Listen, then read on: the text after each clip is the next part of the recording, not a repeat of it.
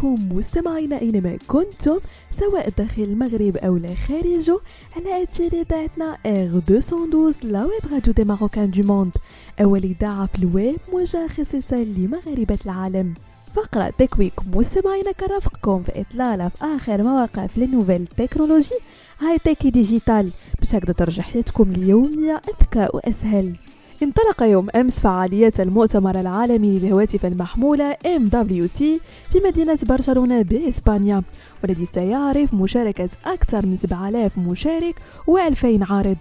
وتميز هذا الحدث العالمي الذي يجمع كبريات الشركات التكنولوجية بإطلاق سامسونج لخاتمها الذكي الأول والتي سيتمكن من تتبع المؤشرات الحيوية للجسم بدقة منها جودة النوم والتنفس ودقات القلب وأدائه.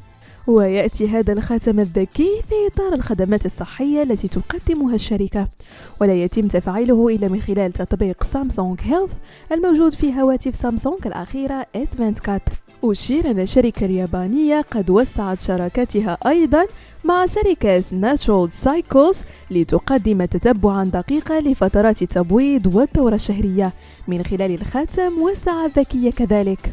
وفي نفس سياق مؤتمر MWC مستمعينا أفرجت الشركة الألمانية أماريا عن أول حاسوب في العالم يعتمد على الذكاء الاصطناعي والذي يشتغل دون الحاجة إلى لمس الشاشة أو لوحة المفاتيح أو حتى الفأرة.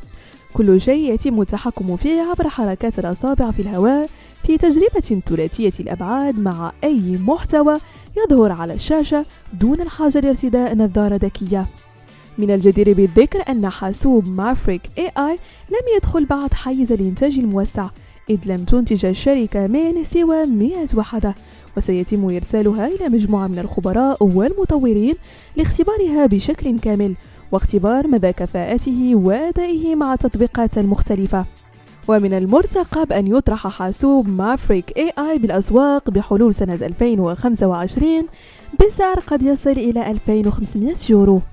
ونختم مستمعينا فقرة Tech Week بشركة واتساب والتي أصبحت تستخدم الذكاء الاصطناعي في خدماتها مع عملائها. الشيء الذي يساهم في تحسين المنتجات والخدمات وذلك من خلال تقليل الأخطاء البشرية وتوفير الوقت الثمين لكل من العملاء وفرق الدعم. إضافة إلى ذلك تتيح هذه الدردشات الآلية للشركات تحليل البيانات والملاحظات التي يتم جمعها خلال التفاعلات مع العملاء حتى يتمكن الروبوت الآلي من معرفة طبيعة الشخص وحاجيته. بهذا مستمعينا كنكون وصلنا لنهاية فقرة Tech Week رفقة ممتعة مع باقي برمجات R212 la web radio des Marocains du monde